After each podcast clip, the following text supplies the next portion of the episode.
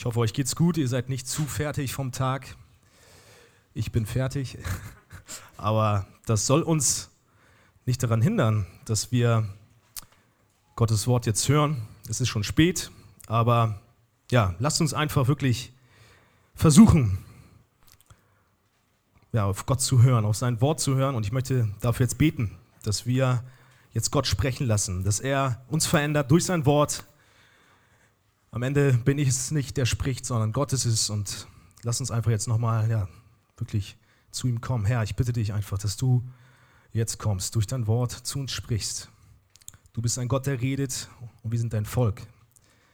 Und du liebst dein Volk und du möchtest, dass wir in der Heiligung wachsen. Und so bitte ich dich, dass du durch dein Wort jetzt Veränderung schenkst in den Herzen, in meinem Herzen, in dem Herzen von jedem hier, sodass wir immer ähnlicher werden wie dein Sohn. Dafür bitte ich dich, Herr. Amen. Ja, wir haben ja auf dieser Freizeit das große Thema Hoffnung. Hoffnung in Christus erstmal. Und heute haben wir das Thema Hoffnung, weil Jesus uns beschützt. Hoffnung, weil Jesus uns beschützt. Und zum Start möchte ich die Frage oder auf die Frage eingehen,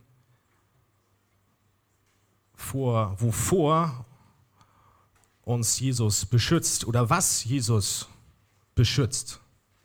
Was ist es, das Jesus schützen muss, damit wir Hoffnung haben? So ist auch die Frage, was ist unsere Hoffnung? Aber erstmal, was muss Jesus schützen, was so wertvoll ist, dass es so kostbar ist, dass es geschützt werden muss? Wir kennen alle sicher Angst und Sorgen in unserem Leben. Jeder hat Phasen im Leben, wo es mal nicht so gut läuft, wo man sich nicht gut fühlt. Wir haben viele Zeugnisse gehört, wo von Herausforderungen gesprochen worden ist. Und diese Momente, diese Herausforderungen, die scheinen uns zu bedrohen. Wir kriegen Angst, wir fühlen uns eingeengt vielleicht, immer wieder. Das kann durch Beziehungsprobleme entstehen. Das kann durch Krankheit entstehen. Das kann durch Klausurenphasen entstehen. Ich komme gerade aus einer, deswegen kann ich sehr gut verstehen. Und man sieht in diesen Situationen ein so großes Problem und man fragt sich, wie schaffe ich es aus dieser Situation raus, dass ich ohne viel Schaden daraus komme, dass ich mein Ziel erreiche. Dass wir ja unser kostbarstes Ziel, nämlich zum Beispiel eine Ausbildung super zu bestehen oder gesund zu bleiben und ja nicht irgendwie körperlichen Mangel oder nicht gut auszusehen mehr, dass man das ja nicht verliert. Es ist so kostbar in unserem Herzen. Dass wir vielleicht auch eine Beziehung nicht verlieren. Und das ist auch alles sehr wichtig, das will ich nicht verneinen. Wir sollen uns um unsere Zukunft kümmern, das ist auch biblisch. Und wir dürfen auch Gott hierbei um Schutz und Gnade, um Hilfe bitten. Aber heute möchte ich nicht auf diese ganzen Dinge eingehen, sondern ich möchte auf etwas eingehen, was noch viel, viel kostbarer ist als alles, was ich gerade aufgezählt habe. Und jeder hat irgendetwas im Herzen, was er für ganz kostbar empfindet. Aber ich möchte etwas sagen, was viel, viel kostbarer ist. Was alles lässig an Kostbarkeiten wegsteckt, wegsteckt und an, ja, einfach toppt. Worauf wir viel, viel mehr auch achten sollten. Häufig verschwenden wir unsere Gedanken so sehr an diese weltlichen Sachen und vergessen das Wichtigste. wir sollten dafür viel, viel mehr um Schutz bei Jesus bitten, als für, um irgendwelche anderen Sachen. Was muss denn Jesus also beschützen, was noch viel, viel kostbarer ist, als was die Welt uns bietet? Es ist nicht dein Job, es ist nicht deine Freundin, es ist nicht dein Freund, es ist nicht dein Auto, es ist nicht dein Handy, es ist nicht dein Ansehen, wie du dastehst vor Leuten. Das ist ja auch mal ganz wichtig uns, wie wir dastehen, wie wir uns präsentieren. Wir wollen toll sein. Es gibt etwas viel, viel Kostbares und das ist der Glaube. Petrus, der die Briefe geschrieben hat, die wir ja durchgehen, startet den zweiten Petrusbrief mit einem Gruß und da spricht er von diesem Glauben. Und ich finde es sehr interessant, wie er von diesem Glauben spricht. Nämlich da schreibt er Simon Petrus an die, also an die Gemeinde, welche den gleichen kostbaren Glauben wie wir empfangen haben. Er sagt nicht nur Glaube, sondern er ist kostbar. Er ist ein Schatz. Der schönste Schatz, der so kostbar, wie du es dir gar nicht vorstellen kannst, das ist der Glaube. Und es ist nicht irgendein Glaube, sondern es ist der Glaube an das Evangelium. Dass Jesus Christus auf die Erde gekommen ist, um für dich und für mich am Kreuz zu sterben, sodass wir nur noch uns an ihm festklammern müssen und frei von der Sünde sind und zum Vater kommen können, Gemeinschaft mit ihm haben können. Dieses Evangelium, dieser Glaube ist so kostbar, weil er Leben schenkt. Ewiges Leben. Das sagt Römer 1, Vers 17. Gemeinschaft mit Gott.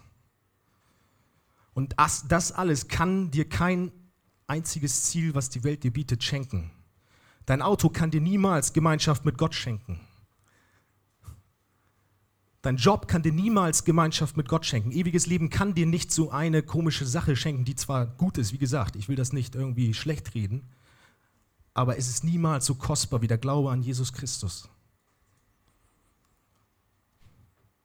Er ist viel wertvoller als alles andere. Und weil er so kostbar ist, muss dieser von Jesus beschützt werden. Und die Frage jetzt, wovor muss denn dieser Glaube beschützt werden? Wovor? Häufig leben wir meiner Meinung nach sehr kurzsichtig und wissen manchmal gar nicht, was für eine Realität um uns herum eigentlich stattfindet. Und davon haben wir in den letzten Tagen mal wieder gehört. Nämlich, wir haben eine Bedrohung um uns herum, die hinter den Sorgen und Versuchungen, die diese Welt uns manchmal bringt, steckt. Und diese Bedrohung ist am Kämpfen und diese Bedrohung versucht permanent uns diesen Glauben, diesen kostbarsten Schatz auszureden, sodass wir nicht mehr diese Hoffnung haben, ewiges Leben zu haben. Dass wir nicht mehr den Schatz, das Evangelium haben, sondern dass wir das wegwischen, weil ja, er möchte, diese Bedrohung möchte uns ablenken von dieser Wahrheit. Und von dieser Bedrohung schreibt auch Petrus in 1. Petrus 5, Vers 8, davon hat Niklas gesprochen, ich möchte es nochmal sagen. Diese Bedrohung, davon lesen wir, der Widersacher, der Teufel, geht umher wie ein brüllender Löwe und sucht, wen er verschlingen kann. Diese Bedrohung ist der Teufel. Und er verfolgt nur ein einziges Ziel. Dieses Ziel ist, dich und mich von dem rettenden Glauben an Jesus Christus zu entfernen. Er will euch das Leben nehmen. Und das Bild eines Löwen passt super, weil er ist wie ein Löwe, der um uns herum schleicht, dauerhaft. Er lauert im Gebüsch auf seine Beute und sucht den Moment, wo eine Schwachstelle da ist und dann will er zuschnappen. Er will uns aus der Fassung bringen und möchte, dass unser Vertrauen auf Jesus, in Jesus verschwindet. Er schleicht, er beobachtet. Er wird auch der Vater der Lüge genannt, wie es in Johannes 8,44 heißt, und er verwendet ganz, ganz viele Tricks, um dich und mich um den Finger zu wickeln. Er möchte uns von Sünde überzeugen und er möchte uns von Gott entfernen. Er nutzt seine Lügen, um ein falsches Evangelium zu präsentieren. Denn die Wahrheit des Evangeliums kann er nicht mehr ändern. Jesus hat am Kreuz gesiegt. Es ist vollbracht, sagt Jesus. Was der Teufel als Ziel hat, ist also nur noch diese Tatsache in unserem Herzen, in unserem Kopf zu verdrehen, sodass wir nicht mehr an diese Wahrheit glauben.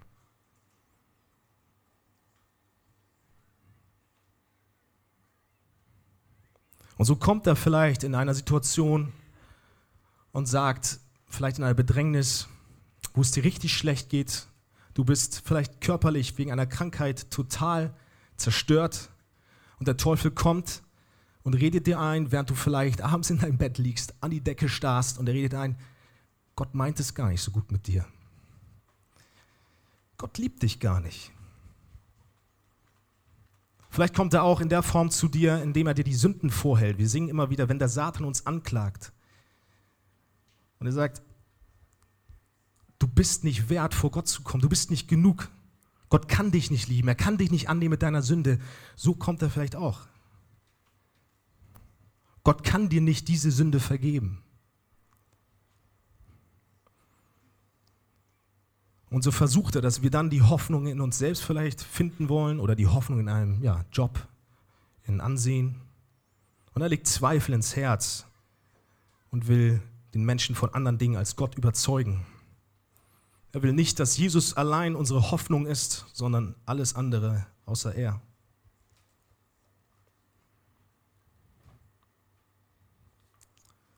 Wir sehen also, was für eine Bedrohung das ist und wie, wie, wie dramatisch es ist, wie wir aufpassen müssen vor diesem Feind. Und so nutzt nämlich auch der Satan, der Teufel, der Widersacher andere Personen, und von diesen anderen Personen lesen wir den heutigen Text. Und Petrus spricht von diesen Personen, nämlich diese Personen sind Menschen, die so tun, als ob sie zu Jesus gehören, es eventuell sogar selbst denken, dass sie zu Jesus gehören, aber gar nicht zu Jesus gehören, sondern eher auch Menschen vom Glauben abbringen. Es geht um die sogenannten Irrlehrer. Und ich möchte jetzt erstmal den Text lesen, was unser Freund Petrus dazu zu sagen hat, damit wir so ein bisschen verstehen erstmal, was, was Ursache damit ist. Und deswegen lasst uns mal aufschlagen. 2. Petrus 2, und das war schon. Also ganzes Kapitel mal kurz. Ich äh, lese aus der neuen Genfer Übersetzung, ist ein bisschen äh, angenehmeres Deutsch vielleicht. Genau, also 2. Petrus Kapitel 2. Allerdings, schreibt Petrus da, traten in Israel auch falsche Propheten auf und genauso werden auch unter euch falsche Lehrer auftreten. Heimtückisch werden sie sek sekterische Lehren im Umlauf bringen, die ins Verderben führen und werden sich damit von dem Herrn und Herrscher lossagen, der sie sich zum Eigentum erkauft hat. Auf diese Weise ziehen sie sich selbst ein schnelles Verderben zu.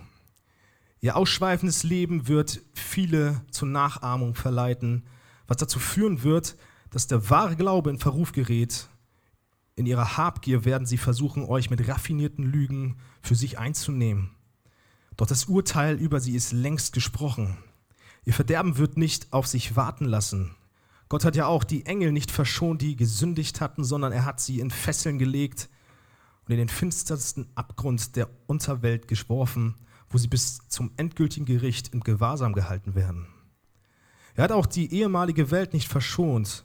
Nur acht Personen hat er bewahrt, als die große Flut über jene gottlose Welt hereinbrechen ließ. Noah, den Verkündiger der Gerechtigkeit, und sieben andere mit ihm. Auch die Städte Sodom und Gomorra hat er zum Untergang verurteilt. Er hat sie in Schutt und Asche gelegt und hat sie damit zu einem warnenden Beispiel für das gemacht, was den Gottlosen bevorsteht. Nur einen hat er gerettet, den rechtschaffenen Lot, der unter dem ausschweifenden Leben jener gewissenloser Leute litt.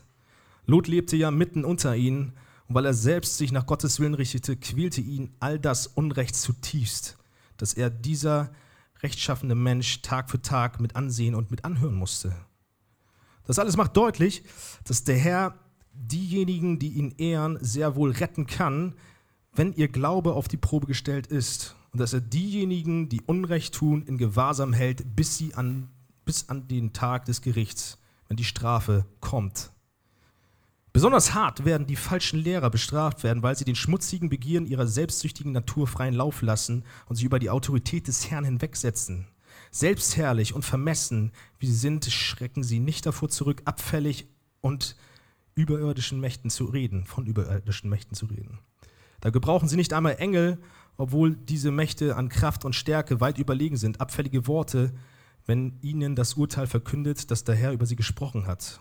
Die falschen Lehrer jedoch haben nicht mehr, ich muss umblättern, mehr Verstand als die vernunftlosen Tiere, deren Schicksal es ist, gejagt und getötet zu werden.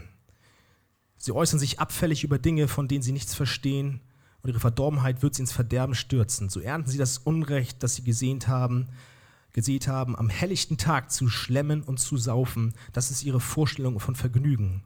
Schmutzflecken und Schandmale sind die die sie verführerischen Schlemmen und Saufen sogar dann hingeben, wenn sie an euren gemeinsamen Mahlzeiten teilhaben. Lüstern blicken sie jeder Frau hinterher, ständig auf der Suche nach sündigen Abenteuern. Sie ködern Menschen, die im Glauben nicht gefestigt sind und sind Meister darin, alles an sich zu reißen, wonach ihnen in der Habgier der Sinn steht. Dem Fluch sind sie verfallen. Ich mache mal bis hierhin. Was sind oder wer sind also Irrlehrer? Petrus warnt in diesen Versen also von Menschen, die in die Gemeinde kommen oder Teil der Gemeinde sind und die aus einer selbstzentrierten Haltung und einer habsüchtigen Einstellung, also egozentrisch geprägt sind. Aus dieser Einstellung heraus handeln sie. Das lesen wir in den Versen 3 und 10. Diese Personen scheinen im ersten Moment gar nicht so schlimm zu sein. Und sie gehören ja zur Gemeinde dazu, aber am Ende nutzen sie den Glauben, um für sich selbst Gewinn zu erzielen. Zum einen aus materieller Sicht, zum anderen aus einfach Anerkennung. Zum Teil waren diese Personen, das sagt auch Petrus, selbst mal in der Gemeinde und hatten wahre Berührungspunkte mit dem Glauben.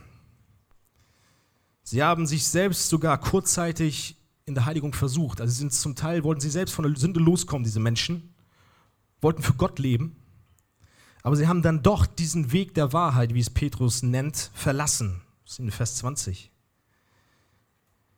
Sie haben sich von Gott abgewendet. Und so vergleicht Petrus diese Irrlehrer in Vers 22 mit einem Hund und mit einem Schwein. Ich lese es mal vor, da steht in Vers 22, der Hund kehrt zu dem zurück, was er erbrochen hat, und das Schwein wurde sauber gewaschen und wälzt sich hinterher doch wieder im Schlamm. So vergleicht Petrus diese Irrlehrer, die vorher sich in Anführungszeichen bekehrt haben und von der Sünde abgewendet haben, die aber dann zu der schmutzigen Sünde zurückkehren wie ein Hund. Ich habe einen Hund und ich sehe das manchmal. Das ist manchmal echt ekelig. Dann spuckt er was aus und i, dann geht er weg, kommt wieder und schnüffelt daran. Und ich weiß auch nicht, was er da macht und sag, pfui, so. Und, und so sind die Irrlehrer wie ein Hund, der zurück zu dem geht und daran schnüffelt, was doch so ekelig ist. Diese Irrlehrer, die waren, wollten frei von Sünde leben, wollten sich reinigen lassen, haben sich reinigen lassen und kehren dann doch wieder zum Dreck zurück, zur Sünde.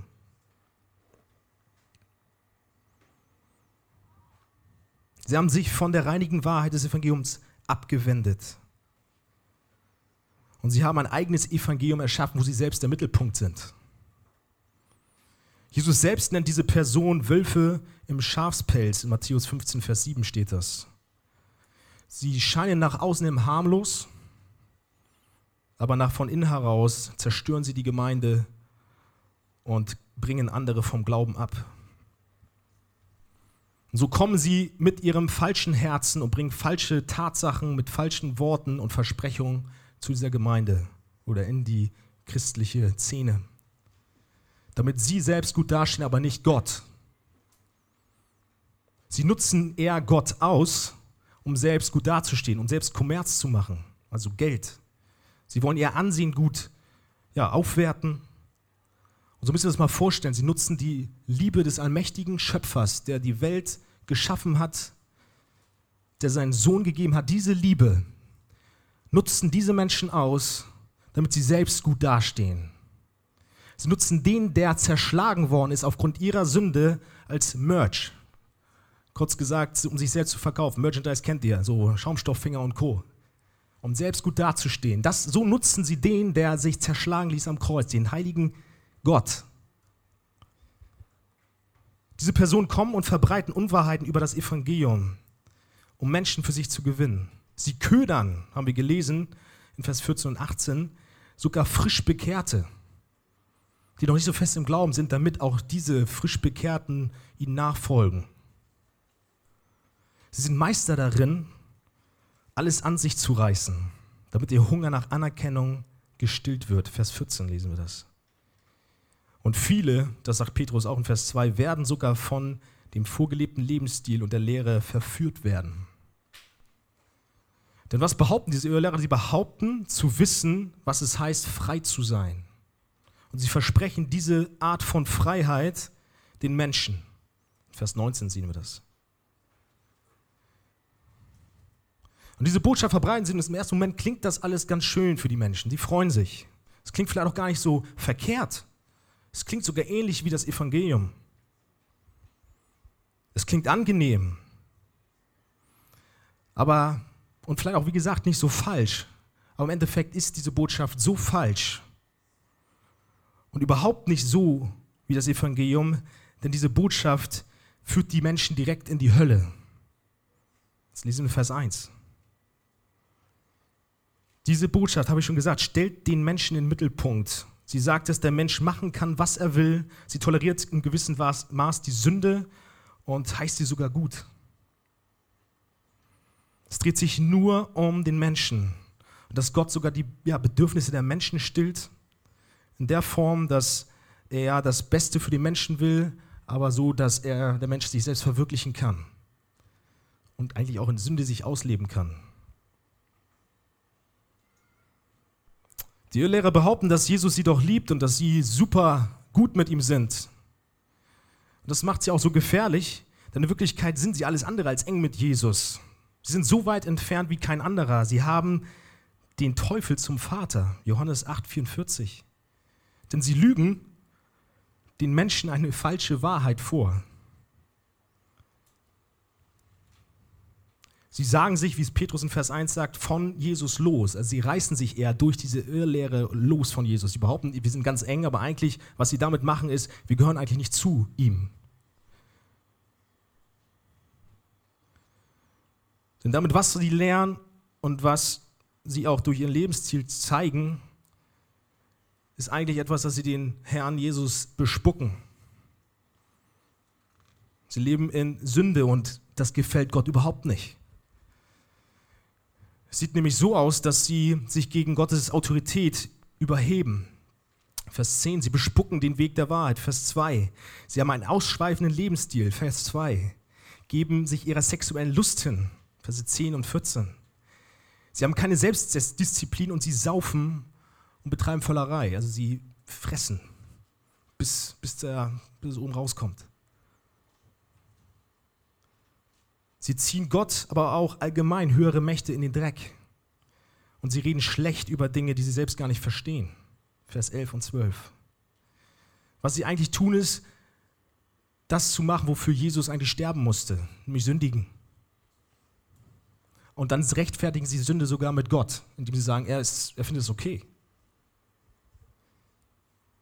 Sie verkaufen diese Lehre, wie schon gesagt, als Freiheit. Dabei sind sie die größten Sklaven, weil sie unter dem ja, Joch, sagt man so gerne, aber einfach auch, weil sie in den Fesseln, in den Ketten ihrer eigenen Selbstzucht sind. Sie leben ja nur für sich selbst, sie leben nicht für etwas anderes, sie leben nicht für Christus, sondern sie leben nur für ihr Ego. Ihre Lehren sind zusammenfassend, wie es auch Petrus sagt, ein leeres Gerede. Sie sind wie wasserlose Quellen, also diese Lehre. Denn das heißt, eine Quelle ist dafür da, Wasser zu geben, was Leben spendet. Aber was ist eine Quelle, wenn da kein Wasser rauskommt? Ein Loch.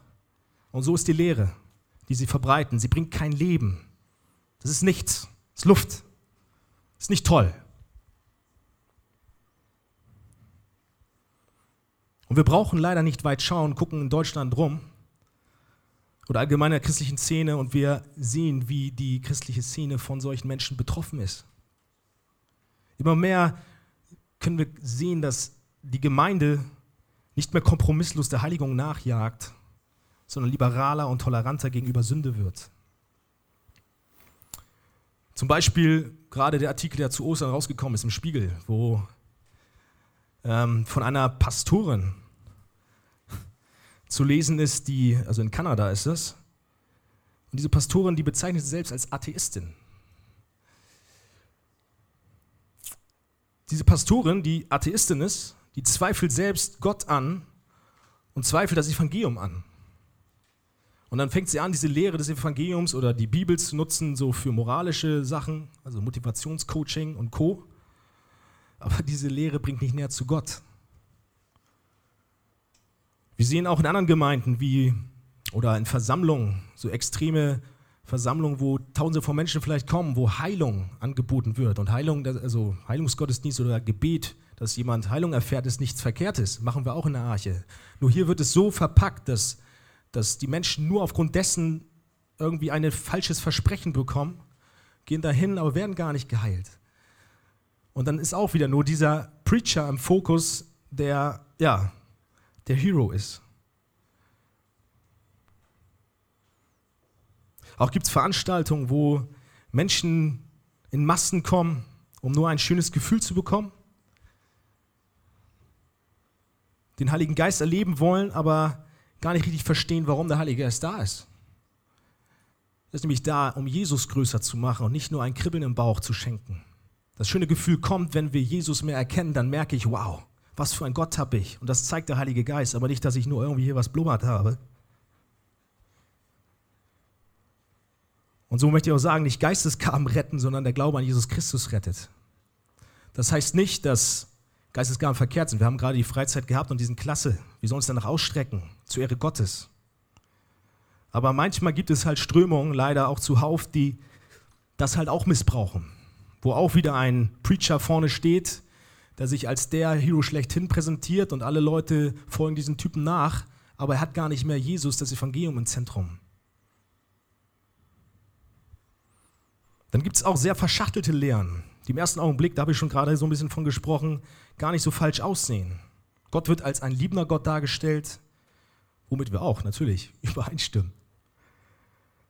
Jedoch ist diese Liebe, diese Liebe anders als die, die wir aus der Bibel sehen. Denn Gott ist plötzlich ein alles tolerierender Gott, welcher nur Mittel zum Zweck ist.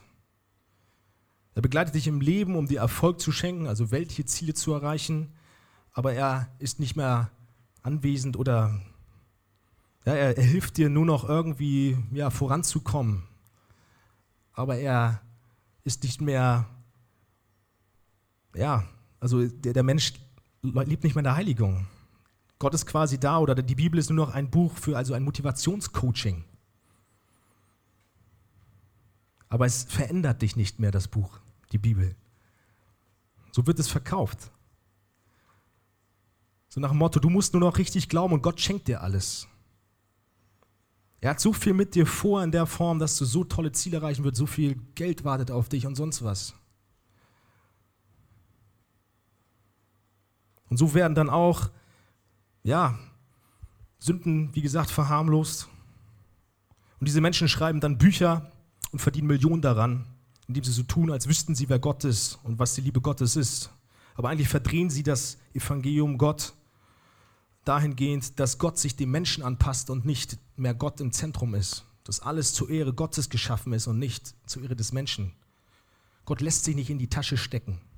Gott ist größer. Die Bibel geht nämlich darum, dass Jesus genug ist und nicht der Mensch. Es geht darum, dass wir immer mehr lernen, von der Sünde abzulassen und immer mehr in der Heiligung zu wachsen. Und so wollen wir von Gottes Liebe und von seiner Gnade verändert werden. Wir wollen es reinigen lassen. Aber wir wollen nicht die Gnade ausnutzen, um unser sündiges Leben zu rechtfertigen. Was verlangt Gott denn von uns Menschen? In 1. Petrus 1,16, da steht, ihr sollt heilig sein, denn ich bin heilig. Hebräerbrief, also schreibt in Kapitel 12, 1 und 2, wir wollen alles ablegen, was uns beim Laufen hindert, uns von der Sünde trennen, die uns so leicht gefangen nimmt. Wir wollen unseren Blick auf Jesus richten, den Wegbereiter des Glaubens, der uns ans Ziel vorangegangen ist. Christsein bedeutet, einen Kampf zu haben gegen die Sünde. Das ist nicht immer einfach und deswegen klingt halt diese Lehre so verlockend, weil es so widerstandslos ist. Aber Christsein bedeutet, das Kreuz auf sich zu nehmen und die Sünde zu lassen. Das heißt Selbstaufgabe. Und das tut weh. Aber dadurch wird Jesus immer größer und er wird verherrlicht. Wir, wir preisen ihn, weil er genug ist.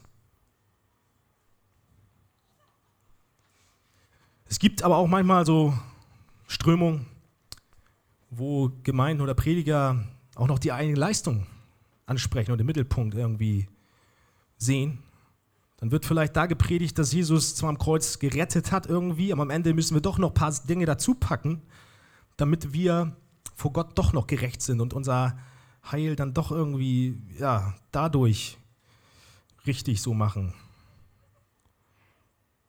So nach dem Motto, und das hat Natalia auch gestern schon gesagt, ich muss erst einen gewissen Stand vor Gott erreicht haben, dann bin ich erst wirklich ein Christ. Das Problem hatte ich auch mal. Ich hatte dann äh, kurz nach meiner Taufe, habe ich so ein schönes Taufkärtchen bekommen, hinten stand, stand drauf, wenn du mich liebst, dann hältst du meine Gebote. Und was der kleine Joel gesagt hat in dem Moment, ja, ich habe ganz schön viel Sünde noch in meinem Leben. Ich halte seine Gebote nicht. Also liebe ich Jesus nicht, also glaube ich gar nicht richtig und plötzlich hatte ich das Problem. Ich bin kein Christ, dachte ich. Aber Römer 5, Vers 8 sagt, Gott hingegen beweist uns seine Liebe dadurch, dass Christus für uns starb, als wir noch Sünder waren. Er hat dich schon geliebt, als du ein Sünder warst. Er hat sich entschieden, genau in deinem verlorenen Zustand, in dieser tiefsten Dunkelheit, hat er sich entschieden, für dich zu sterben. Du musstest nicht irgendeinen Stand erst erreicht haben und dann hat er gesagt, okay, jetzt hast du die Sünde gelassen und jetzt sterbe ich für dich am Kreuz. Nein, er starb für dich, als du in der tiefsten Sünde verstrickt warst. Und so ist es ein Geschenk, was wir uns nicht erarbeiten können, sondern wir können es nur annehmen und darauf in Anbetung und Ehre Gottes einfach antworten, indem wir ihm die Ehre geben. Epheser 2,8 schreibt, durch Gottes Gnade seid ihr gerettet und zwar aufgrund des Glaubens. Ihr verdankt eure Rettung also nicht euch selbst, nein, sie ist Gottes Geschenk. Es müssen übrigens, ich habe jetzt immer von Predigern gesprochen, Pastoren, es können auch unter uns Leute sein, eine Gemeinde, die Lehren verstreuen und, und irgendwas unter die Menschen bringen. Und so möchte ich die offene Frage stellen, was für Preacher, was für Prediger hörst du dir an? Predigen sie Buße und die Wahrheit oder eher ein verdrehtes Evangelium? Verleiten sie dich in der Heiligung zu wachsen oder entfernen sie dich eher von diesem Weg? Und dafür brauchen wir am meisten Schutz von Jesus vor den Angriffen eigentlich dann halt vom Teufel, wie ich schon am Anfang gesagt habe, in welcher Form auch immer. Denn er freut sich, wenn die Menschen einem anderen Evangelium nachlaufen als dem Rettenden. Jetzt kommt die Frage natürlich aus, ja, wie kann ich mich denn davor schützen? Woher weiß ich denn, dass das irgendwie, ja, dass das Quatsch ist, was ich jetzt, also dass ich meiner Irrlehre irgendwie unterlaufen ähm, oder verfallen bin? Und da kommt wieder unser guter alter Petrus in 1. Petrus 5, Vers 8. Da, als er von der Bedrohung des Teufels spricht, sagt er, wie sich die Gemeinde wehren soll, indem er sagt, seid nüchtern und wacht. Bleibt im Gebet, liest die Bibel, prüft anhand dessen, was der Wille Gottes ist. Wacht, seid wachsam. Liest die Bibel. Wach nicht einfach auf und geh los und, und mach nichts, sondern lebe in Beziehung zu Gott. Nimm auch die Gemeinschaft mit Christen wahr. Geh in die Jugend, komm zu Hauskreisen. Nutze das. Wir brauchen einander. Merkt doch auf der Freizeit. Plötzlich sind wir in so einer Blase drin und wir sehen uns irgendwie, ja, wir sind plötzlich so total hier alle heilig und alles ist gut. Und dann kommen wir wieder raus und sind wieder mit der Welt konfrontiert und haben wieder das Problem. Sucht Gemeinschaft. Und schaut auch, wie die Prediger predigen. Suchen sie sich nur so ein paar Stellen in der Bibel raus und lassen ein paar Wahrheiten weg. Zum Beispiel der liebende Gott, der alles toleriert, aber sie lassen die Wahrheit weg, dass Gott heilig ist. Heilig heißt sündlos. In sein, vor, vor seinem Angesicht kann Sünde nicht bestehen. Also Heiligung. Oder predigt der Pastor die volle Wahrheit, das volle Evangelium, die volle Bibel.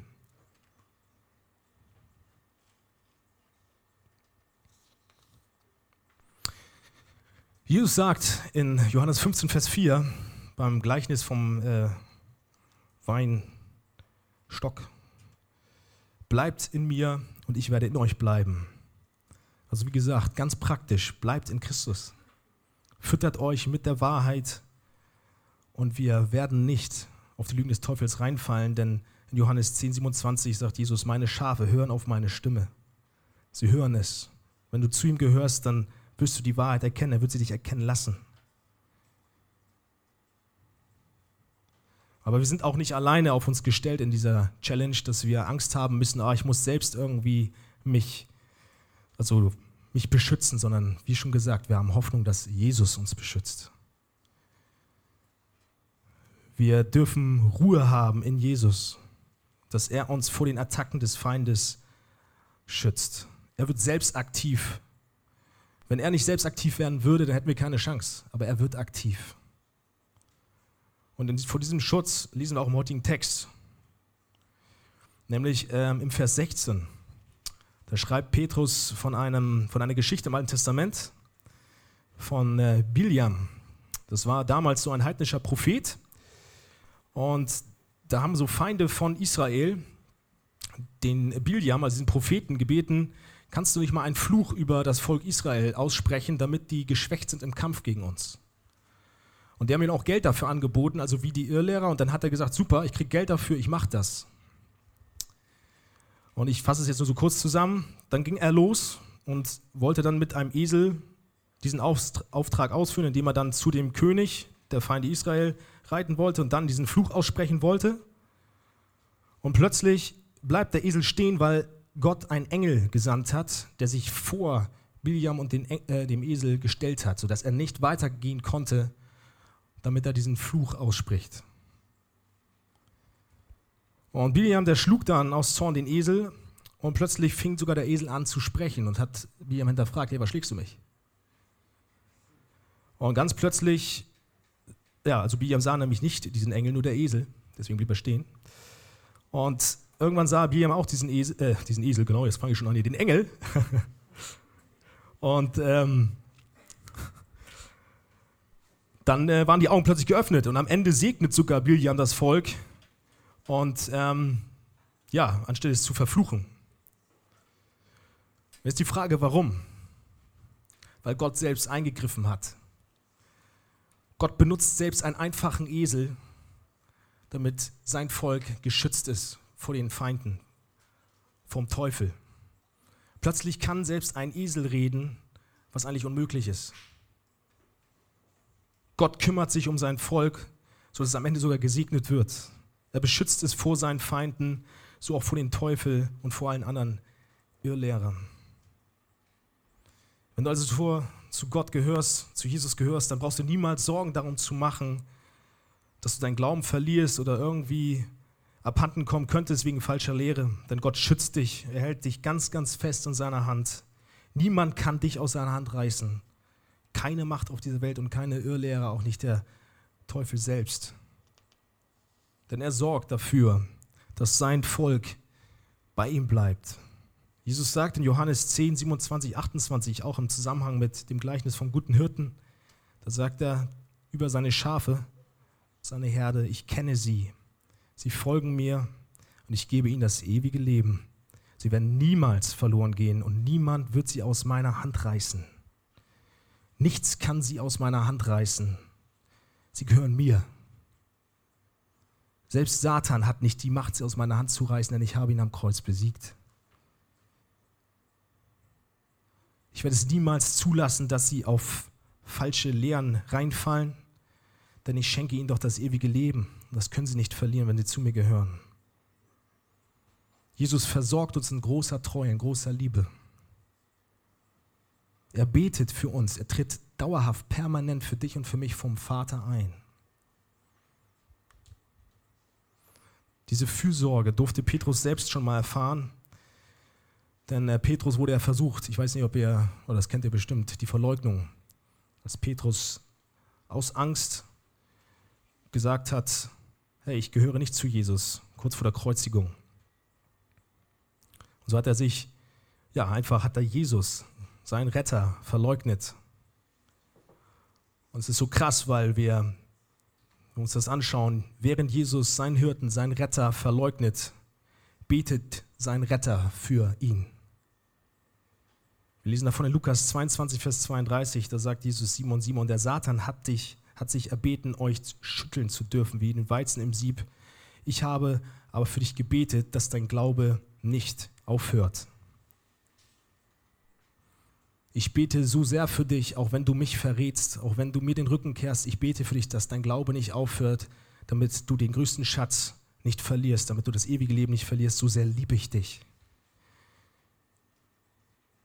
Selbst wenn die Versuchungen so groß sind, dass sie dich so fertig machen, dass du Gott hinterfragst, Jesus betet für dich, dass du nicht den größten, kostbarsten Schatz verlierst, den Glauben. Er beschützt uns und er bringt uns sicher zum Ziel. Und jetzt möchte ich am Ende noch um eine Wahrheit eingehen, die eine Realität ist, die sehr hart ist. Und das ist die Verse, lesen wir in den Versen 4 bis 9. Da sehen wir nämlich, was mit den Menschen passiert, die Gott in den Dreck ziehen. Da sehen wir, was mit diesen Irrlehrern passiert, die Gott missbrauchen und eine falsche Lehre von ihm verbreiten, um selbst gut dazustehen. Gott wird sie nämlich richten. Und das Urteil über diese Menschen ist schon lange ausgesprochen. Das lesen wir in Vers 3. Ein großes Verderben wartet auf sie, weil sie Gott nicht ehren und sich über ihn erheben. Und diese Strafe, die beschreibt Petrus in den Versen 4 bis 8 und da schildert er verschiedene Geschehnisse im Alten Testament. Zum einen Engel, die sich gegen Gott erhoben haben, gesündigt haben. Er nennt die Menschen zur Zeit Noahs, die gesündigt haben gegen Gott. Und er nennt Sodom und Gomorra, die auch brutal gesündigt haben, in Unzucht gelebt haben, sogar Engel vergewaltigen wollten. Und wie Gott darauf reagiert, ist mit einem Gericht, was heftig ist. Zur Zeit Noahs brachte er eine große Flut über den ganzen Erdball und machte alles platt, was sich gegen ihn gerichtet hat. Alles. Keiner blieb übrig. Bei Sodom und Gomorra kam ein Feuerregen und hat die ganze die Städte zerstört, ausgerottet. Und das sind, wie es Petrus in Vers 6 sagt, so warnende Beispiele für das bevorstehende Gericht, für Gottlose, die nicht zu Gott gehören oder für Irrlehrer. Denn Jesus wird sie richten und er wird sie, die nicht zu ihm gehören, in den ewigen Feuersee werfen.